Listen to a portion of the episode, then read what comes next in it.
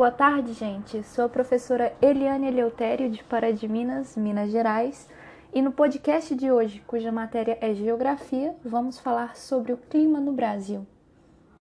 Crescemos ouvindo que o Brasil é um país tropical, e realmente, maior parte do território brasileiro está localizado em uma zona climática intertropical ou tropical.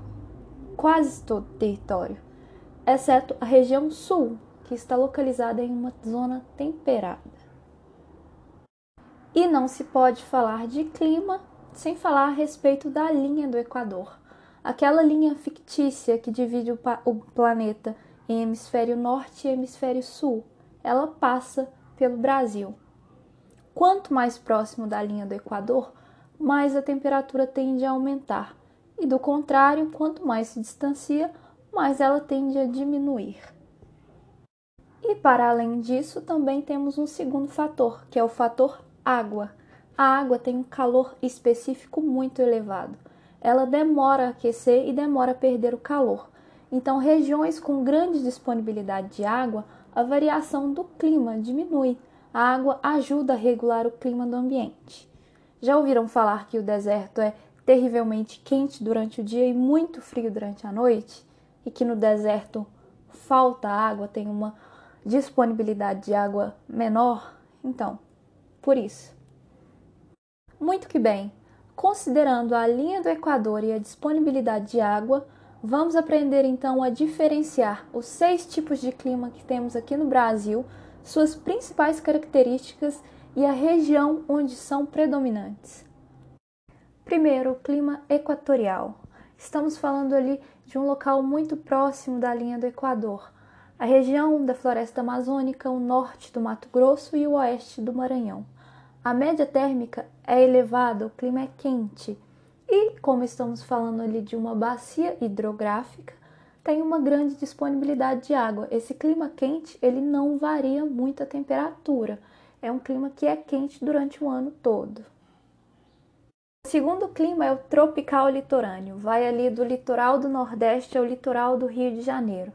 É quente e tem uma grande disponibilidade de água, então a temperatura não tem uma grande variação. O verão é quente e o inverno o clima vai ali de ameno a quente também. O terceiro clima é o tropical semiárido. Árido, que quer dizer seco, e um semi, que é um quase totalmente. Quer dizer que a gente tem chuva, tem água, só que menos, não é uma disponibilidade de água muito grande.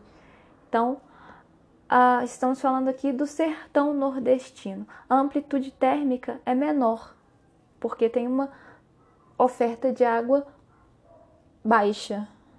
Quarto clima, tropical atlântico. Ele se estende ali pela faixa litorânea do Ceará ao extremo leste de São Paulo.